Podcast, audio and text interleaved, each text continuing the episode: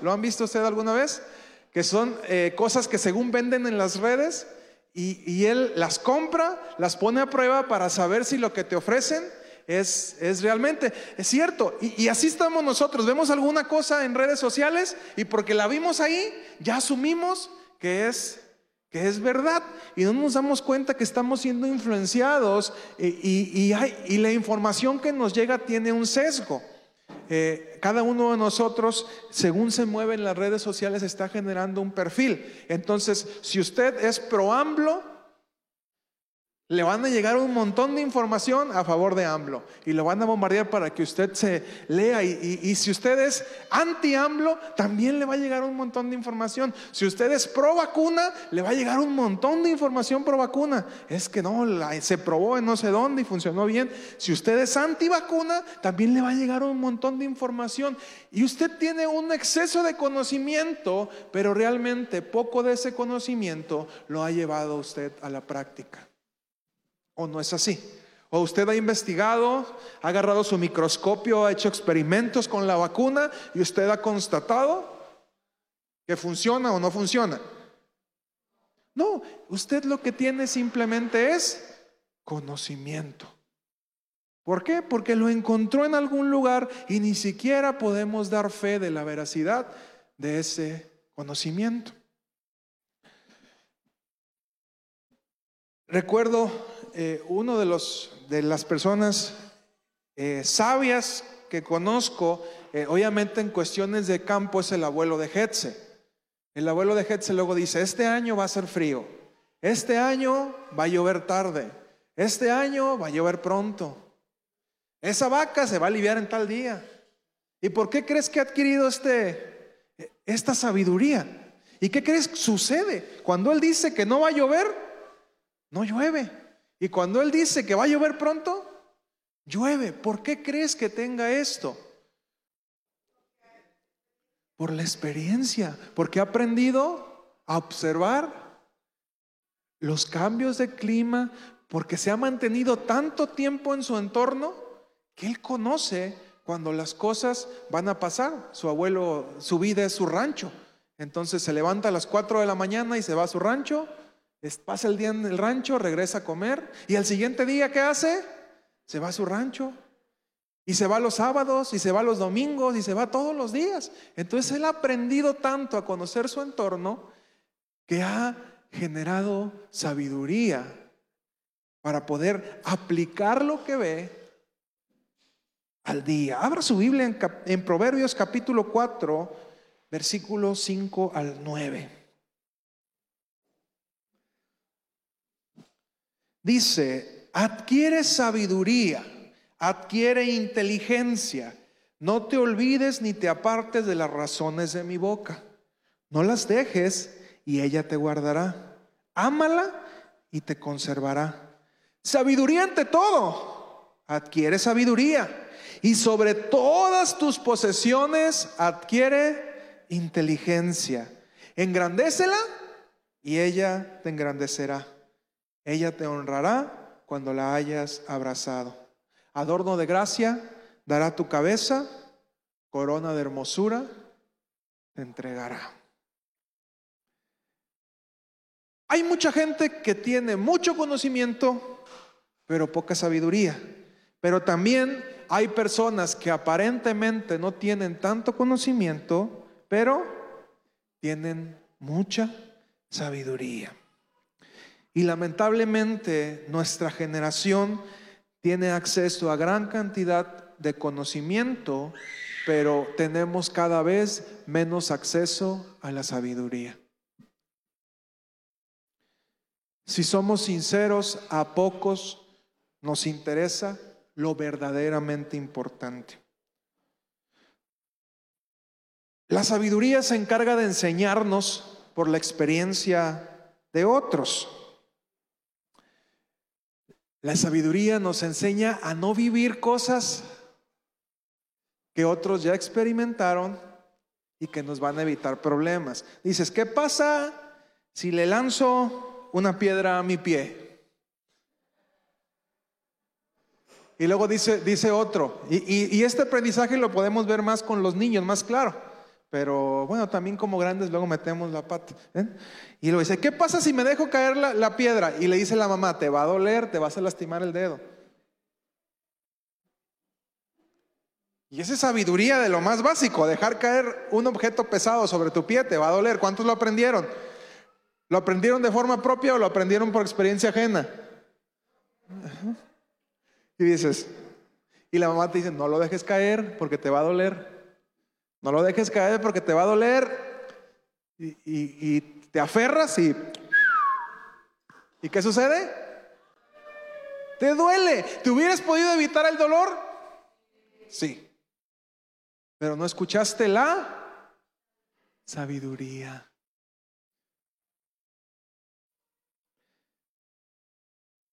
Les compartía una vez ahí en el grupo que hay dos formas de aprender, por experiencia y por consecuencias.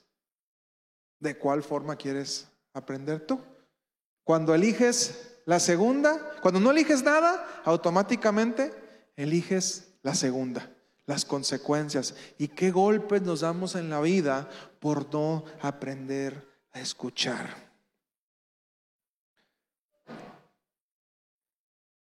Cuando uno adquiere demasiado conocimiento, el problema es que creemos que sabemos tanto que no necesitamos ayuda de los demás.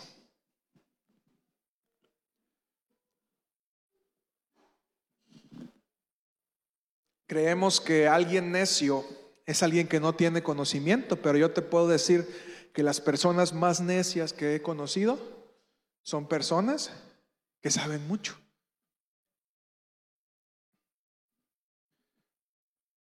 Y como siempre lo menciono, el hecho que el día de hoy te esté compartiendo esta palabra tiene que ver eh, no con lo que sucede afuera, sino con lo que sucede adentro. Vivimos en una generación que se ha olvidado de escuchar a los viejos. Y por viejos no me refiero solamente a la edad, aunque bueno, también conozco gente anciana necia y, gente anciana sabia. Pero a esta generación se le ha olvidado porque cree que sabe mucho, porque cree que tiene el acceso, porque creemos que tenemos el acceso a tanto conocimiento, se nos ha olvidado buscar la sabiduría de los viejos.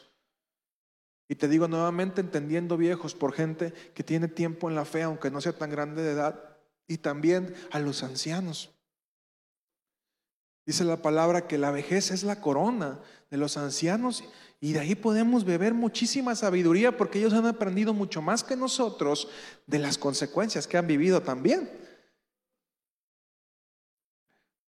Y el problema es que comienza a suceder esto en la iglesia y la iglesia está cayendo en la mentira de que estamos capacitados para hacer todo sin buscar la ayuda de los que van más adelante que nosotros. Es que yo lo puedo resolver, yo tengo la capacidad de resolverlo. Y compras un aparato y dices, pues qué tan difícil puede ser puede ser echarlo a andar. Y yo lo voy a poner, viene desarmado, yo lo armo, ahí vámonos, pan, pan, lo pongo y no funciona. Y dicen, ¿y ya leíste el instructivo? Ay, es que pues ni que fuera tonto, esto está sencillo, ¿cómo lo voy a hacer? Pero ya leíste el instructivo, no, y ahí vas, le vuelves a, hasta que lo quemas. Y ya después te dicen, bueno, ¿y por qué no leíste el instructivo? Porque fui necio y no fui sabio. Primera de Reyes, capítulo 12, versículos 6 al 15. Habla acerca de Roboam. ¿Usted sabe quién fue Roboam? Nieto del rey David, hijo de Salomón. Dice, Roboam pidió consejo a los ancianos que cuando Salomón vivía habían estado a su servicio. Le dijo, ¿qué respuesta me aconsejan dar a esta gente? Los ancianos le dijeron, si hoy te pones al servicio del pueblo y le hablas de buena manera, ellos serán siempre tus servidores.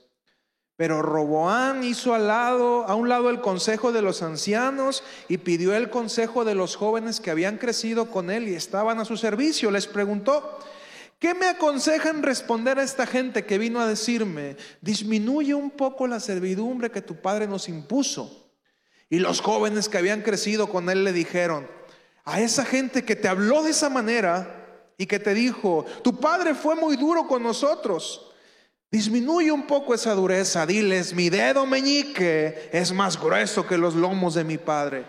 Así que si mi padre fue duro con ustedes, yo lo seré más todavía. Y si mi padre los castigó con azotes, yo los azotaré con látigos. Al tercer día, Jeroboam y todo el pueblo se presentaron delante del rey Roboam para conocer su respuesta, tal y como él les había dicho. Y el rey les habló con dureza, pues no hizo caso del consejo de los ancianos, al contrario les repitió lo que los jóvenes le habían aconsejado.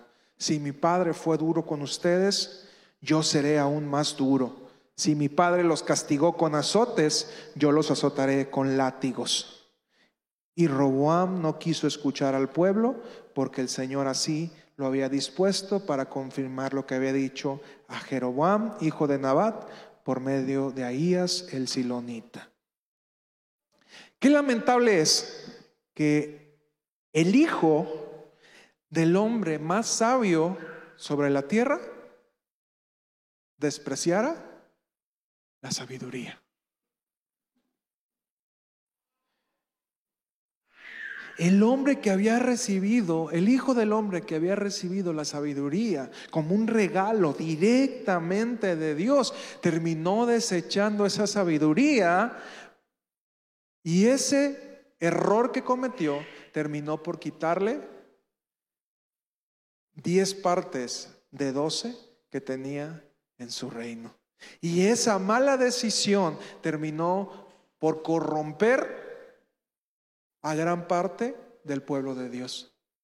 Esta división generó que se hicieran dos reinos, que hubiera conflictos y el reino de Israel terminó disperso y perdido por eso es que hoy en día solamente conocemos a los judíos, ya el pueblo de Israel como tal se mezcló con otras naciones y solamente se mantuvo pura la tribu de los judíos y los benjamitas que se unieron a los judíos. Una decisión que no fue sabia de una persona muy importante porque créeme, Conforme más autoridad tienes, tus decisiones se vuelven más importantes y cuando tomas una mala decisión terminas por afectar a más personas. Entre más poder, entre más autoridad tengas, tus decisiones tienen que ser mucho más sabias y mucho más pensadas para que lo que hagas no termine dañando a otras personas. Si como papá tomas una mala decisión, esa decisión le afecta a tus hijos también. Si como pastor tomas una mala decisión, dice la palabra, hiero al, al pastor y se dispersan qué? Las ovejas. Entonces, si una oveja toma una mala decisión, pues bueno, es la oveja. Pero si un pastor toma una mala decisión, se va él y se van y se van ovejas. Si un presidente toma una mala decisión, un presidente de una nación toma una mala decisión, se va él y se va el país también. Entonces, entre más autoridad tenemos, más sabiduría tendríamos que buscar. Job capítulo 12, versículo 12 y 13, dice, en los viejos está la ciencia, otra versión dice, en los viejos está la sabiduría y en la larga edad la inteligencia. Con Dios está la sabiduría y la fortaleza, suyo es el consejo y la inteligencia. Proverbios 23, 32 dice, escucha a tu padre que te engendró y no desprecies a tu madre cuando envejezca. Quisiera hacerte una pregunta. ¿Te gusta escuchar consejo?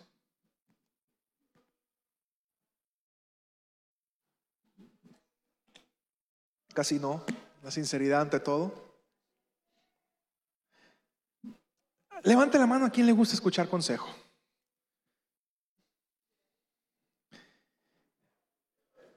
Y viene la segunda pregunta, ¿de quién buscas consejo? ¿Buscas consejo de alguien que realmente te va a decir la verdad o buscas consejo de alguien que te va a sobar el lomo? ¿Buscas consejo de alguien que ya pasó lo que tú estás pasando en este momento o buscas consejo de alguien que ni siquiera ha pasado lo que tú estás pasando? ¿Dónde crees que vas a encontrar la sabiduría?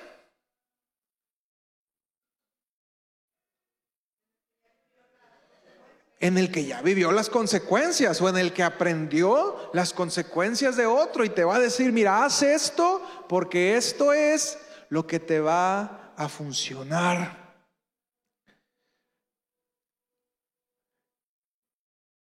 ¿Quién es tu medida cuando tienes que tomar una decisión trascendente? O tomas las decisiones tú solo. ¿Con quién vas y le dices, sabes que estoy por pasar esta etapa de mi vida? ¿Quién es quien te pone medida?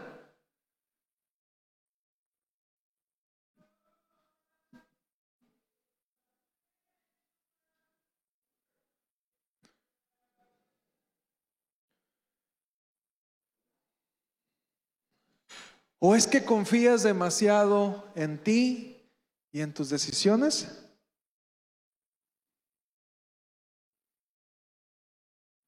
Obviamente hay personas que tienen una mayor confianza en sí mismo y si se equivocaron suelen decir, bueno, me equivoqué porque yo lo hice como dijera Frank Sinatra o como dijera Vicente Fernández.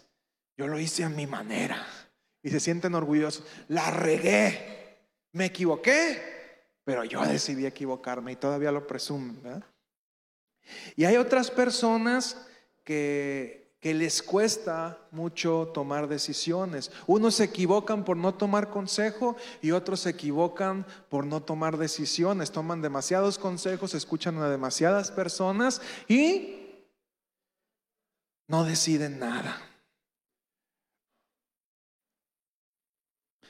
Y es curioso eh, que Dios nos compare con ovejas.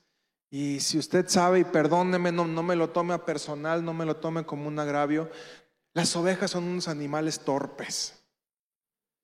Torpes, les cuesta mucho eh, andar, son medio miopes, no ven, tienen que andar en rebaño, en manada, y tienen que tener el cuidado de un pastor que sea el que esté librándolos de los peligros. ¿Por qué? Porque una oveja no se puede cuidar por sí sola. Y si Dios nos compara con ovejas es porque necesariamente tenemos que tener quien nos cuide. Usted no puede ir por la vida viviendo usted solo porque va a meter la pata muchas veces. Si usted es alguien que es sabio, va a buscar quien le guarde, va a buscar quien le cuide, va a buscar quien le diga aguas. Te vas a equivocar, vas a meter la pata. ¿Y por qué te digo esto? Porque el pueblo de Dios ahora cada vez menos está buscando la sabiduría. Queremos vivir la vida a nuestra forma, queremos vivir la vida a nuestra manera, aunque metamos la pata y nos estorba tanto que alguien se levante y nos diga, ten cuidado.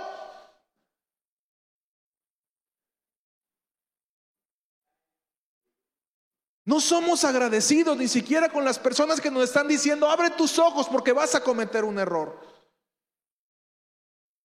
Y el pueblo de Dios en este momento está desechando la sabiduría. ¿Y cómo se desecha la sabiduría cuando no se acepta el consejo? Oseas 4, 6 y 7. Dice, mi pueblo fue talado porque le faltó sabiduría.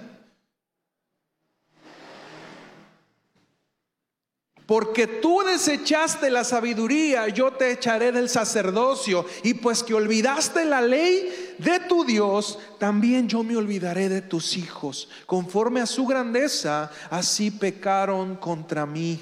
Trocaré su honra en afrenta.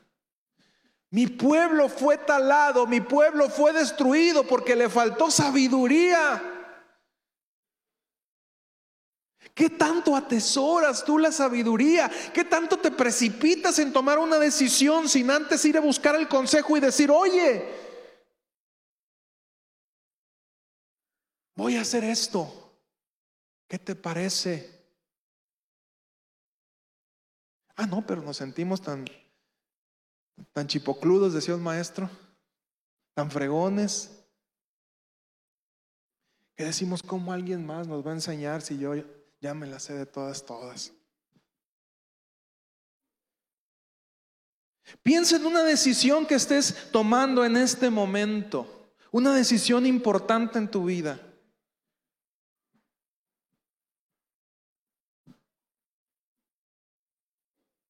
¿A quién has hecho parte de la misma?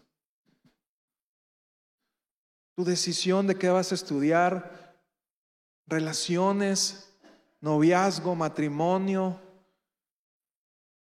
trabajo, la educación de tus hijos, un problema en tu matrimonio, ¿a quién estás haciendo parte de esas decisiones o te sigues moviendo tú solo por tu cuenta?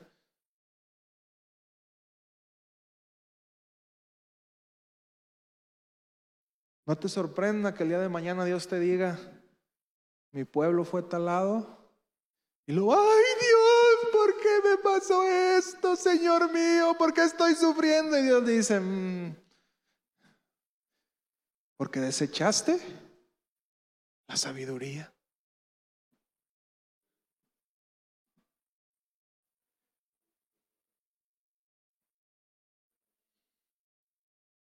¿Hay quien te esté apoyando a tomar las decisiones? Y si hay, alguien a quien le estás contando, esa persona tiene los calzones bien puestos para decirte la verdad aunque te duela.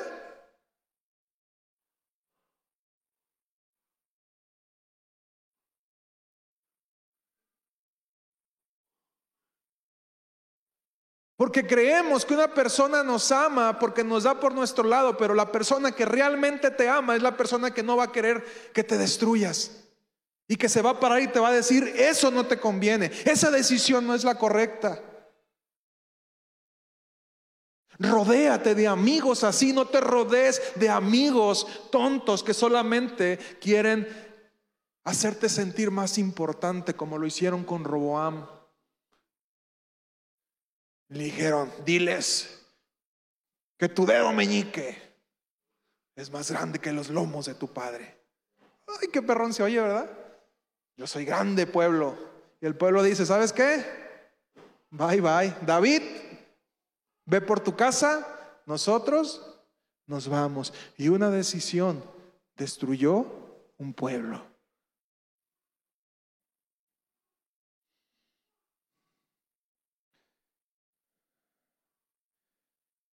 Y como te decía, entendamos que una decisión trascendental no es el tipo de calzones que vas a usar hoy, porque luego hasta ahí andan viendo en el internet, ¿verdad? Hoy qué calzón toca, el rojo, el amarillo o el blanco. ¿Ah? Y, bueno, solamente el tipo de calzón que usarías eh, sería una buena decisión consultarlo el día de tu noche de bodas. Ahí sí sería una decisión trascendental, ¿eh? porque la primera impresión es la que cuenta.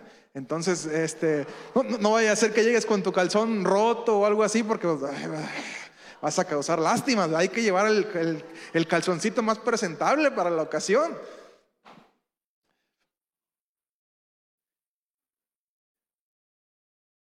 Las decisiones que te lleven a tener una inversión por años. Una decisión importante, ¿cuál es? Una decisión que afecte mi vida en un futuro a largo plazo. ¿Cuándo es el tiempo de tener un hijo? ¿Cuándo es el tiempo de casarse? Ahorita eh, viene una ola donde dice, disfruta tu vida, no te cases, 30, 40 años, cásate. Y yo te diría, ¿es realmente una decisión sabia? Depende mucho de la persona. Dice el apóstol Pablo, más vale casarse que andarse quemando, ¿va? No nos casamos hasta los, hasta los este, 40, pero ya llevamos todo un historial. Ya vivimos como casados un montón de veces. Ah, pero no nos casamos, llegamos hasta los 40. Yo diría, ¿qué tan sabia fue esa decisión? ¿O qué mejor hubiera sido formar un matrimonio aunque no tengas hijos? Y vivir tu vida en santidad y en orden con Dios.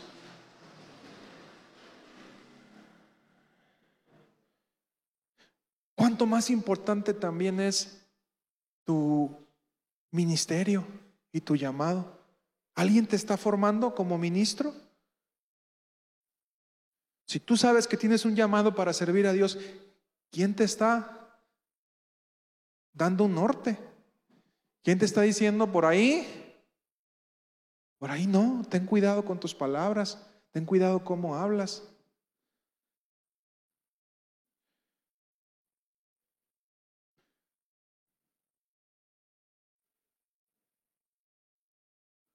¿Quién de aquí en este momento está tomando una decisión importante para su vida? Nadie, todos andan al 100. Qué bueno. Samuel, no más allá, levantó la mano. entonces, bueno, este, disculpen, me voy a ir a, esta palabra era para tu iglesia. Que Dios los bendiga, voy a ir a predicar al otro lado.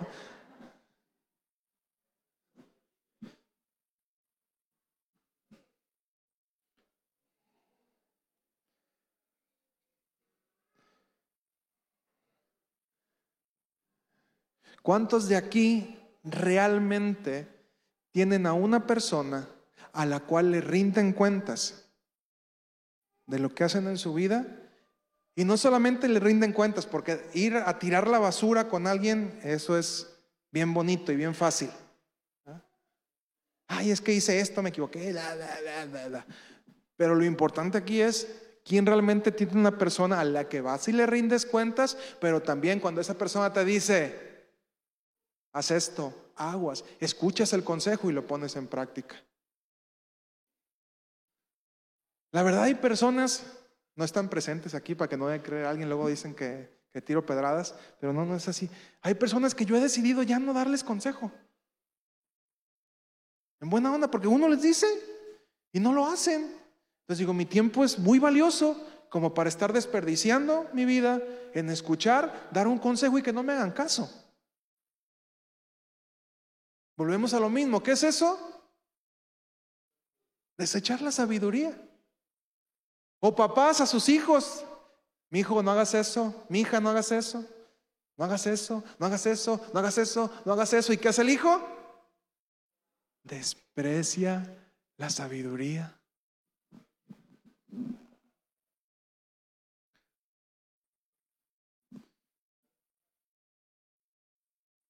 ¿Quién de aquí tiene una persona a la que realmente le rinde cuentas? Levante su mano, no le dé pena, que esto es bueno. Que cuando ustedes están en momentos de crisis, usted va con esa persona y le dice, ayúdame porque estoy teniendo problemas para tomar esta decisión. Ayúdame porque el pecado está, está tentando a mi puerta. ¿Qué puedo hacer ahí? Ayúdame.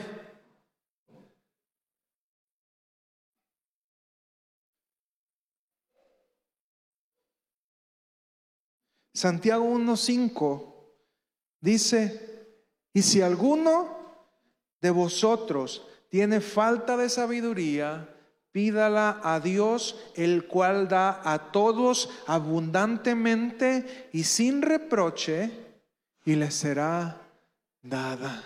Y luego decimos, Señor, dame sabiduría. Y estamos como el, como el hombre que se está ahogando. Y luego le decía, Señor, sálvame. Y llega primero una persona con una soga y se la lanza y, dice, no, porque el Señor me va a salvar. Y luego llega otro con un caballo y le avienta la soga y le dice, vente. Y dice, no, porque yo estoy orando a Dios para que me salve. Y luego viene uno con una camioneta y le avienta una soga y le dice, por favor, agárrate, te va a llevar el río.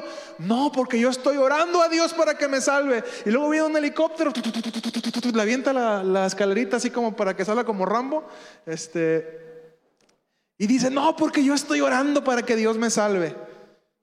Y Dios le mandó la persona, Dios le mandó al caballo, Dios le mandó al carro y Dios le mandó al helicóptero, pero la persona fue necia y despreció la ayuda. ¿Por dónde crees que Dios te va a mandar sabiduría?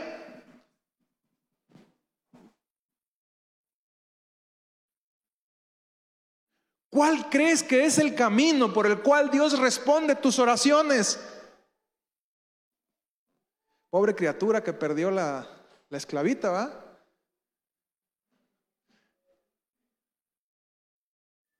Perdió la esclavita y bueno, fue de bendición para mi esposa. Pero ¿cómo llegó esa bendición? ¿A través de qué? De las personas. Dios te va a mandar sabiduría a través de quién? No los escucho. ¿A través de quién?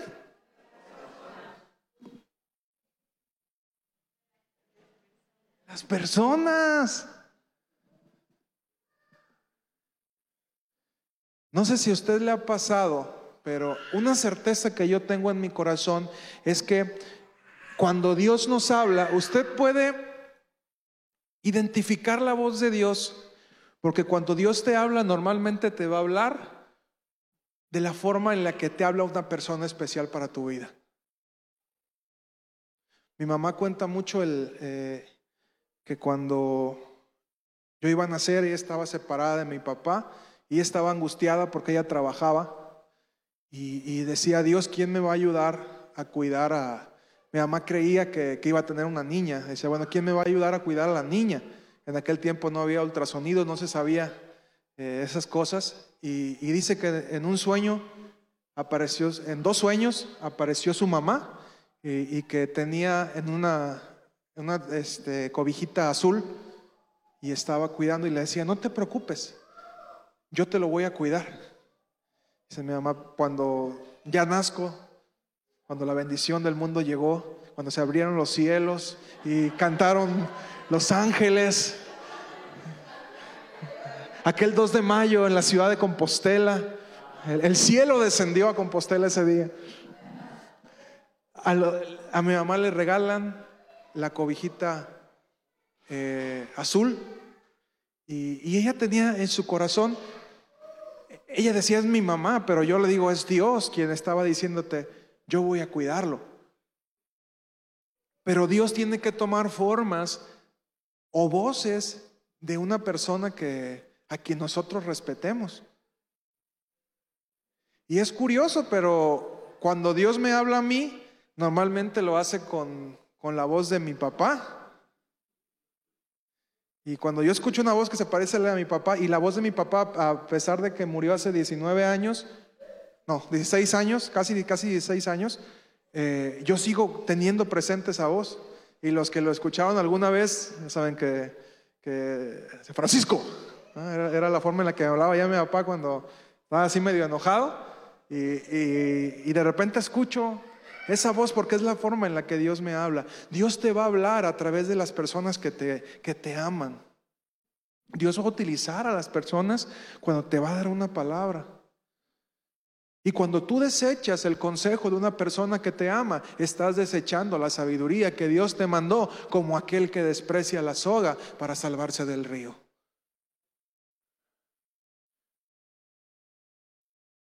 No te sorprenda que el día de mañana metas la pata porque despreciaste no a la persona que te dio el consejo. Cuando tú desprecias un consejo que viene de parte de Dios, no desprecias a quien te lo dio. ¿Desprecias a quién?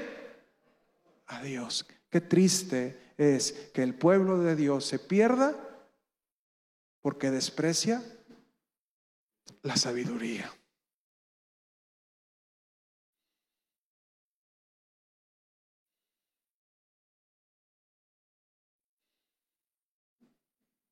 Busca a alguien que creas que te pueda ayudar, pero sobre todo que estés dispuesto a honrar ese consejo.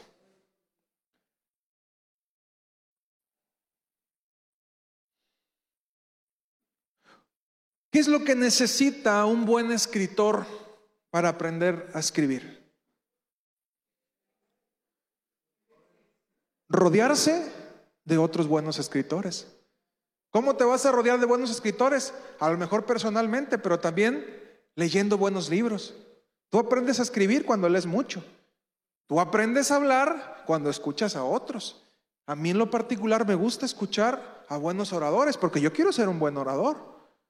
Entonces la forma en la que se expresan, la forma en la que hablan, trato de aprender de ellos, porque si yo quiero ser bueno en algo, tengo que aprender de los que saben. Para ser músico, tienes que rodearte de buenos músicos también.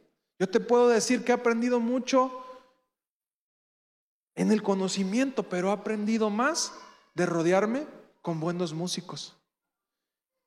Secretos o conocimientos que no vas a encontrar en los libros, los vas a encontrar en las personas que te van a decir, toca así, ahórrate esto, este movimiento, este sonido. Un buen ministro debe rodearse de otros buenos ministros. Si tú quieres ser un buen ministro, rodéate. Si tú quieres ser un buen profeta, rodéate de otros profetas. Tú quieres ser un buen maestro, rodéate de otros buenos maestros. Escucha sus consejos. ¿Tú quieres ser un buen padre? Acércate a otros buenos padres. ¿Cómo puedes encontrar un buen padre? ¿A través de qué? De los hijos, a través del fruto. Por su fruto los conoceréis, dijo Jesús. Y eso aplica en todos. Tú ve cómo es un hijo. Tú ve a un papá y di, este papá crió buenos hijos.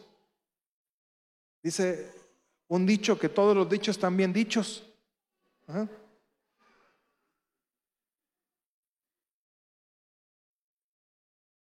Que hay que ponerse, el que, al que buen árbol se arrima, buena sombra le cobija. ¿Cuáles son los árboles a los cuales te estás acercando para obtener la sabiduría?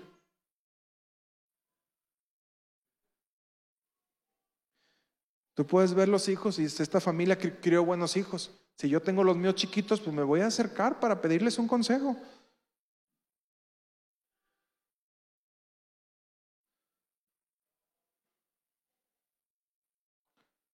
Si mi matrimonio está teniendo un problema, me voy a acercar con alguien que tenga frutos de un buen matrimonio.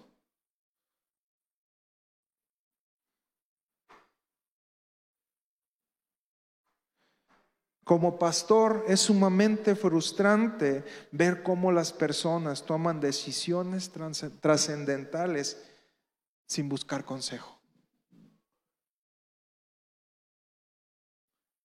Te puedo decir personalmente que de las cosas que más me han dolido cuando he sido pastor es que las personas se equivoquen y decir, ¿por qué nunca me dijiste?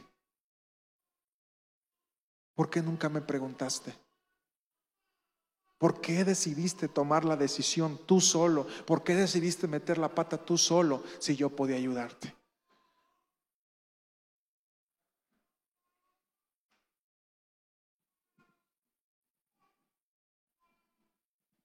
Ya cuando das el consejo y la gente es cabezona, pues bueno, es problema de ellos, ¿verdad? Como dijera una hermana allá en la iglesia de Jalisco, ya falleció, yo creo que está allá con el Señor, y sabe que hermano, yo ya cumplí. Ella iba y daba la palabra y decía, mire, yo ya cumplí, yo ya le dije, si usted lo toma o no lo toma es su problema, pero yo ya cumplí, la hermana amada. Algunos a lo mejor la, conocieron, ella sí decía, yo ya cumplí. Sí, ya, tiene tiempo, que yo sepa, ya, ya murió hace tiempo. ¿eh? Yo, yo, ya cumplí. ¿eh? E, era su frase cuando ella daba una, una, palabra. Y ya cuando yo doy un consejo y la gente no lo toma, digo, Dios te bendiga, a ciegas no fuiste. Si te embarraste en el lodo, es porque, e, e, es porque eras cochi. ¿eh? Punto. Porque la sabiduría llegó a tu vida y tú decidiste tomar o no tomar la decisión.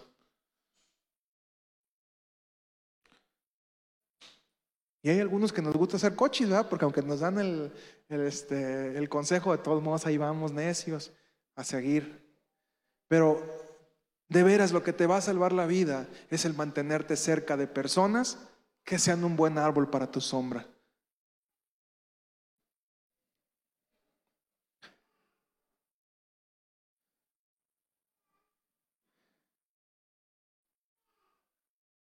Cuando desprecias el consejo de alguien más, el que pierde no es el que dio el consejo.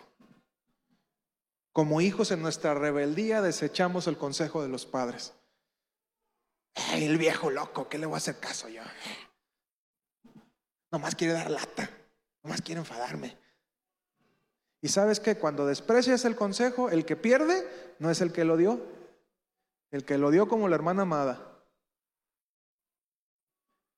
La bendición es para el que honra el consejo, no para el que da el consejo. Así es de que tú quieres ser una persona bendecida, honra a la sabiduría.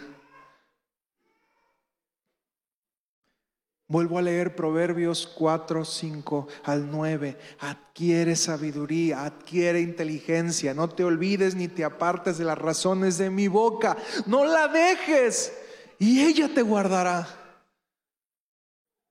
Ámala y ella te conservará. Sabiduría ante todo. Adquiere sabiduría. Y sobre todas las posesiones adquiere inteligencia. Engrandécela y ella te engrandecerá. Ella te honrará cuando la hayas abrazado. Adorno de gracia dará tu cabeza y corona de hermosura te entregará. Una persona sabia es una persona hermosa. ¿Cuántos quieren ser personas hermosas? ¿Seguros?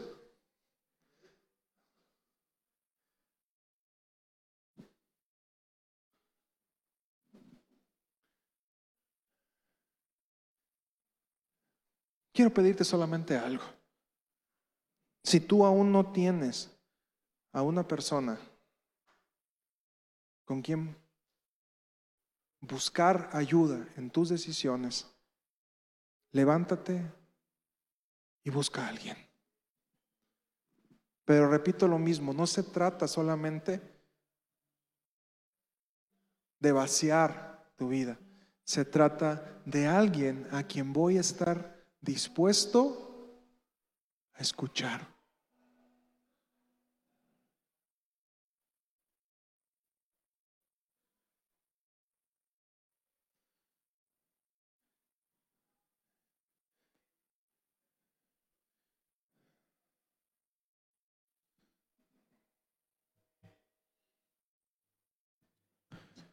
Si hoy estoy aquí, en este día, es por las personas que me han rodeado y me han guiado con un buen consejo por un buen camino.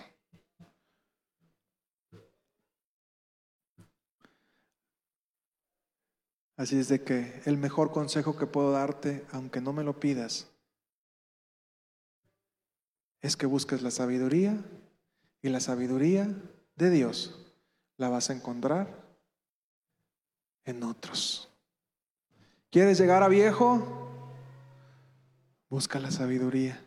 ¿Quieres vivir una vida plena? Busca la sabiduría. ¿Quieres ser feliz?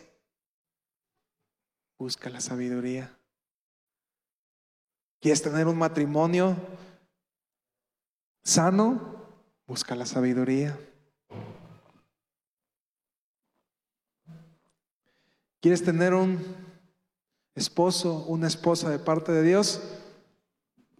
Busca la sabiduría. La cosa es fácil.